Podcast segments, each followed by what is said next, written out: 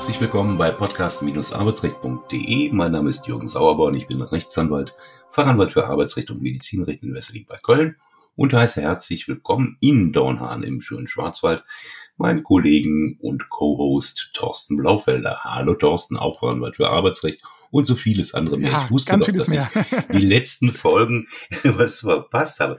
Vielleicht, die Folge heute wäre sonst etwas kürzer. Erzähl mal, was bei dir so Neues gibt. Du bist ja unglaubliche Rege, was du so alles treibst. Ja, bei mir spielt eben das Thema Gesundheit, gesunde Arbeitskultur äh, mittlerweile eine wesentliche Rolle. Das heißt, ich berate, vertrete Betriebsräte, Personalräte, Schwerbehindertenvertretungen gerade zu diesen Themen, wenn es ums Thema BEM-Verfahren geht, haben wir auch schon immer wieder vieles dazu angesprochen, aber auch eben allgemein der betriebliche Gesundheitsschutz. Thema Resilienz ist eine wichtige Geschichte, Gefährdungsbeurteilung, psychische Belastungen, also alle Themen, die rund um das Thema oder dem großen Überthema betriebliches Gesundheitsmanagement laufen. Das ist so. Und das Fokus, ist nämlich dann, ja. das ist nämlich dann so der, der Link, the missing link, wie man so schön sagt, weil uns so ein Kommentar äh, erreicht hatte. Aha. Ich glaube, das, das war bei YouTube oder sowas. Ähm, ein Hörer, der mal geschrieben hatte bei den Folgen mit dem äh, Psychologen, den wir da äh, vor einigen Monaten mal im Interview hatten. Was hat denn das mit Arbeitsrecht zu tun? Na, eine ganze Menge hat das ja, mit Arbeitsrecht jeden, zu tun. Auf jeden Definitiv. Fall, auf jeden Fall. Ja. Ähm, also gehen Sie mal davon aus, dass wir wissen, warum wir was hier bringen. Und ähm, also es ist auf jeden Fall ein sehr spannendes und sehr weites Feld. Und du hast dich ja vor einigen Monaten verabschiedet von der Individualberatung, ja. ähm, die ich mache und umgekehrt mache ich nicht, was du machst. Insofern passt das eigentlich auch. Das passt wunderbar. wunderbar. Wunderbar zusammen. Also Thema heute. Ähm, der Arbeitnehmer möchte, dass der Arbeitgeber ihm die Kündigung gibt. Ja. Ähm, warum macht man sowas?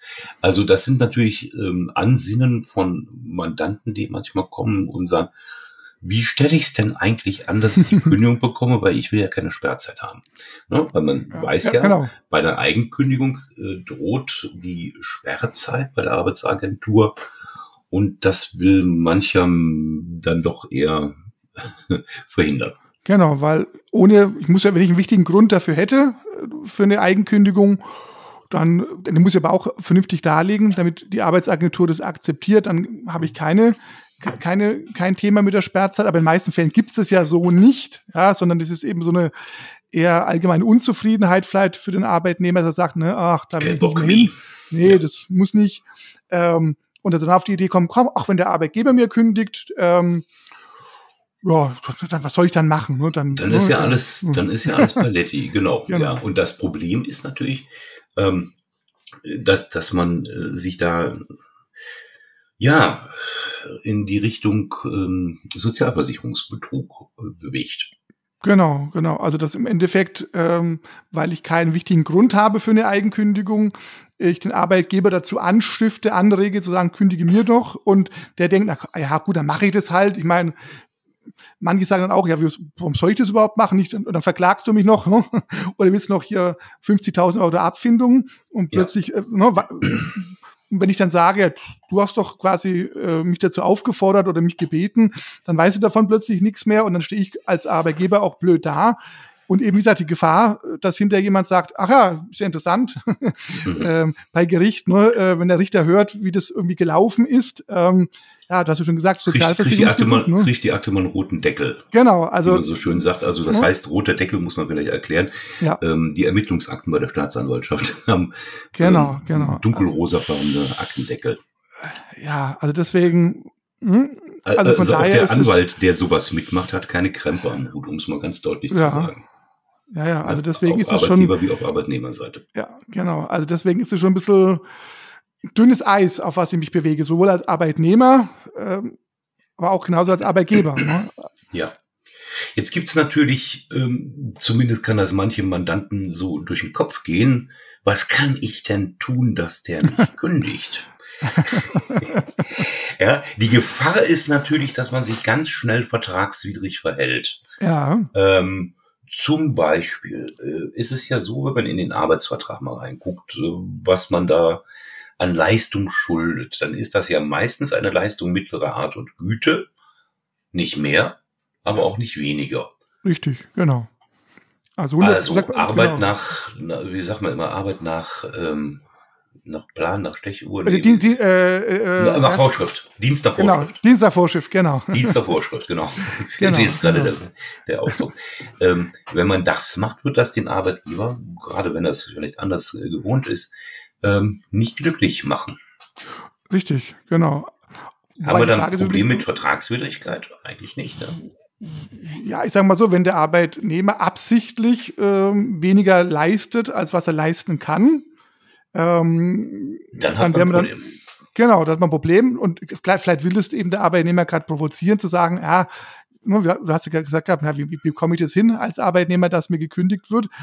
Das Problem ist halt nur, wenn ich mich halt so arg vertragswidrig verhalte, um meine Kündigung oder die Kündigung des Arbeitgebers zu provozieren, äh, muss man auch dran denken, wenn der Arbeitgeber dieses Formular Arbeitsbescheinigung ausfüllen äh, soll, damit der Arbeitnehmer Arbeitslosengeld bekommt, gibt es ja da so ein entscheidendes Kreuzchen, ähm, ja. was der Arbeitgeber entweder ankreuzt oder bleiben lässt, nämlich ob vertragswidriges Verhalten Anlass ja. der Kündigung war. Und wenn der Arbeitgeber stinkig ist und sagt, ja, äh, hätte seine Arbeit ordnungsgemäß gemacht, hätte ich dich nicht abgemahnt, nicht gekündigt, äh, das hast du aber so, so getan, ja, dann steht der Arbeitnehmer mit seiner Taktik, äh, Arbeitgeber soll, soll mal kündigen. Auch da, weil die Arbeitsagentur sagt, ach, guck mal, was steht denn da drin? Ähm, und dann, das, so läuft es halt auch nicht. Ne? Also das, das, ist richtig. Also wir wollen auch keinen ermuntern, hier irgendwie sich vertragswidrig zu verhalten, um das auch mal ganz deutlich zu sagen. Ähm, aber manchmal kommen die Leute ja von alleine darauf und ähm, da muss man eben klar auch sagen, wo die rechtlichen Grenzen liegen. Auf der anderen Seite ist es natürlich bei der Kündigung von Low-Performern, ähm, also jemand, der plötzlich schlechter performt, mhm. wie man so schön sagt, ist für den Arbeitgeber ja auch nicht so einfach ist. Da hatten wir ja. auch mal eine Podcast-Folge gemacht. Genau, und es ist aber das nachzuweisen, was ist quasi 100 Prozent und was sind dann nur, ich glaube, 66 Prozent. Also diese, also diese Leistung wirklich zu bemessen in Prozentpunkte, das kann ich vielleicht noch machen, wenn ein Arbeitnehmer verpflichtet ist, keine Ahnung, 500 Stück, also irgendwas, irgendwelche Stückzahlen zu erfüllen, dass ich da irgendwie vielleicht messen äh, kann und habe irgendwie eine längerfristige Stückzahlunterschreitung, aber so einfach ist ja das Arbeitsleben nicht. Ja, also das, ja. das zu beweisen, ähm, diese, diese Unterschreitung, also für den Arbeitgeber, der sagt, oh, irgendwie kommt da zu wenig, ne? äh, ja. zu wenig Prozente für 100 Prozent Gehalt. Ähm, kann man ja vielleicht auch nachvollziehen, aber das zu belegen, zu beweisen, im Normalfall ja, schon ein schwieriges Ding. Ja. Der Punkt ist, man kann im Rahmen des arbeitsvertraglich Geschuldeten natürlich seine Leistung herunterfahren. Wenn man also besonders gut performt hat, kann man auch die Leistung runterfahren. Ne? Ich denke. Ja, wenn ich, wenn ich, wenn ich, wenn ich mehr als 100 Prozent erbracht habe, ja, ähm, oft wird es ja nicht unbedingt immer gedankt. Ja. Ne, also das ist ja auch der, der genau. Punkt, ja. Ähm, aber auch das ja, ist halt alles. Ja. Uns in die Situation des Arbeitnehmers, der gekündigt werden möchte, ja. hineinversetzen. Äh, was nicht geht und was auch strafbar ist, wäre eine Vortäuschung einer Arbeitsleistung oder ein Kollege stempelt ab, das ist Arbeitszeitbetrug. Ne? Das geht natürlich überhaupt nicht. Genau, genau. Ähm, unbeliebt sind natürlich auch beim Arbeitgeber kranke Arbeitnehmer. Genau, also man muss ja dann für sechs Wochen für dieselbe Erkrankung Lohnfortzahlung leisten und selbst wenn nach sechs Wochen das Krankengeld dann greift, weiß er ja auch nicht, ja, wann kommt er wieder zurück, kommt überhaupt zurück, wann, wie, wo. Also ja, und je nachdem, wie groß der Betrieb ist, kann vielleicht ein Arbeitgeber auch den Ausfall krankheitsbedingten Ausfall von Mitarbeitern auch ja mehr oder weniger schlecht abfedern. Ja, also mhm. aber, aber damit wir uns das an unsere Zuhörer gerichtet, damit wir uns da mal gar nicht missverstehen. Äh, das ist jetzt kein Aufruf, sich krank schreiben zu lassen. Richtig, richtig. Ja. Also, auch das ist ja wie, wie der Arbeitszeitbetrug. Ähm, wenn ich genau. nicht krank bin, sag aber, ich möchte mich oder ich, ich lasse mich krank schreiben, was objektiv nicht äh, stimmt und nicht gegeben ist, dann ist es eben auch ein Betrug. Also der, der eine, wie gesagt, betrügt bei der Arbeitszeit und der andere betrügt bei der Tatsache, dass er eben gar nicht arbeitsunfähig ist und würde dann eben diese Lohnfortzahlung im Krankheitsfall zu Unrecht äh, erhalten und das immer genauso ähm, strafbaren Bereich. Also das muss man auch ja. ganz klar sagen. Ja. Umgekehrt ist es natürlich auch so, ich nenne das immer die preußischen Arbeitnehmer, die also funktionieren und vielleicht, wenn sie nach Hause kommen, äh, wie tot auf der Couch liegen und zu nichts mehr in der Lage sind, die sich also übermäßig belasten, wenn die zum Arzt gehen und der einen Krankheitszustand feststellt und eine Arbeitsunfähigkeit attestiert, dann ist das eben so. Genau. Ja? Das, das, ähm, ist, das ist halt der umgekehrte Fall. Manche ja. beuten sich ja in ihrer äh, Arbeitsstelle auch aus. Ja, das, das nicht, ja. beobachte ich zumindest sehr häufig. Und äh, fest steht auch, wer krank ist, macht sich unbeliebt. Ja, ja, also deswegen, genau. Oder ab, und, und, und, was ja noch unbeliebter ist, ne? Äh, ja, der Betriebsrat. Ja, genau, genau, genau. Also wenn der Arbeitgeber dann noch, der Arbeit oder die Arbeitnehmer auf die Idee kommt zu sagen, ja, wir haben ja hier in unserem Betrieb mehr als fünf Mitarbeiter, vielleicht ja, es gibt ja auch, wie gesagt, auch kleine Betriebe, kenne ich auch, aber so welche, die mit vielleicht 23 Mitarbeitern äh, auf die Idee kommen, sagen, ja, dann gründen wir halt einen Betriebsrat. Das hm. mögen viele Arbeitgeber gar nicht. Gut, es ist dann hm. nur ein kleiner Betriebsrat, aber immerhin hat auch der seine Beteiligungsrechte. Ähm, und da kann man sich schon richtig unbeliebt machen. Ja, ja ne? das, also ist ja vor, das ist ja vor allem auch unglaublich spannend und auch vielen gar nicht bewusst. Du hast es ja gesagt, ab fünf Arbeitnehmern ist es möglich, mhm. einen Betriebsrat zu gründen.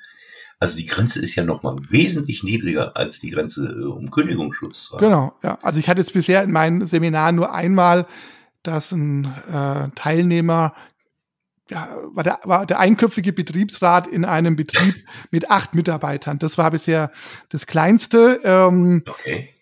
Üblicherweise fängt es eigentlich eher bei dem, wenn die Mitarbeiterzahl so über 20 ist, dass man dann halt einen kleinen dreiköpfigen Betriebsrat hat. Das ist dann immer noch klein genug. Ähm, also unter 20 Arbeitnehmern ist schon, schon arg selten. Ja, also das ist schon, aber auch das kann es geben. Also deswegen, man also muss halt, ne, man muss halt eben dann äh, einen Wahlvorstand ähm, bilden. Dazu brauche ich halt dann die drei Beschäftigten. Also allein geht's halt nicht. Und da scheitert es halt oft, nur dass man in so einem Acht-Mann-Betrieb noch zwei, drei weitere wackere Kolleginnen und Kollegen findet, die sagen, das könnte man doch mal machen. Ja, daran scheitert es halt. Ne? Dass viele sagen, komm, wir haben ja keinen Kündigungsschutz, äh, schon allein so normal ist kein Kündigungsschutz und wenn da wa was schief geht, einfach aus der Angst heraus. Ähm, aber gerade so bei mehr als 20, so 25, 30, 40 Mitarbeitern, warum nicht? Also das aber gerade bei kleineren Betrieben ist es ja auch so, wenn der Arbeitgeber den Betriebsrat nicht möchte, ähm, wird er natürlich alle Hebel in Bewegung setzen, äh, Drohkulissen ja. aufbauen und und. Genau, genau. Also da ist es sicherlich sinnvoll, gar nicht mal jetzt unbedingt äh, der Verweis auf Anwälte, sondern äh, sicherlich auch Gewerkschaften, die ja. da Hilfestellung leisten. Ich weiß nicht, denke ich mal, ist, ist der äh, Weg Nummer eins, der präparierte Weg. Ja. Letztes Thema, wobei auch da ist natürlich äh, der warnend erhobene Zeigefinger im Raum. Ja, ja. Ähm, Mandanten, die ihren Chef gemobbt ja, klar. Also ne? kann in beide Richtungen gehen. Ne? Also man kann da auch, wenn man weiß, wie ich einen Arbeitgeber, Geschäftsführer, so Geschäftsführer genau ärgern kann oder oder oder vielleicht an gewissen Stellhebeln bin. Also da, also klar, wir reden oft um den umgekehrten Fall, was auch natürlich ja. eine, eine Sauerei ist. Ähm, aber natürlich, klar, auf die Idee kann ich nicht auch kommen. Aber ja, ja, also ja. eigentlich ist bis auf die Betriebsratsgründung, wenn ich da mal so zurückgucke und das Zurückfahren auf die arbeitsvertraglich geschuldete Leistung, sind alle Hinweise, die wir heute gegeben haben, nicht wirklich legal. Ne?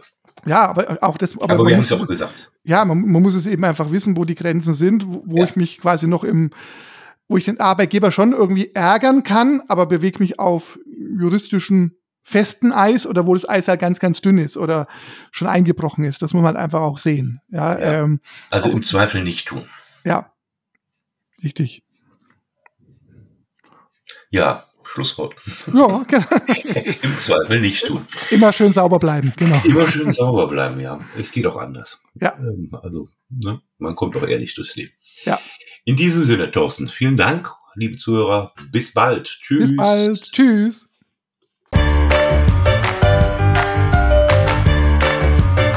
Sie haben eine Kündigung oder Abmahnung erhalten, Ihnen wurde ein Aufhebungsvertrag angeboten oder Sie haben ein anderes arbeitsrechtliches Problem, dann wenden Sie sich gerne an die bundesweit tätigen Kanzleien der Moderatoren dieses Podcasts, die Rechtsanwälte und Fachanwälte für Arbeitsrecht Jürgen Sauerborn oder Thorsten Blaufelder, die Sie im Internet unter www.sauerborn.de oder www.torsten mit th-blaufelder.de finden.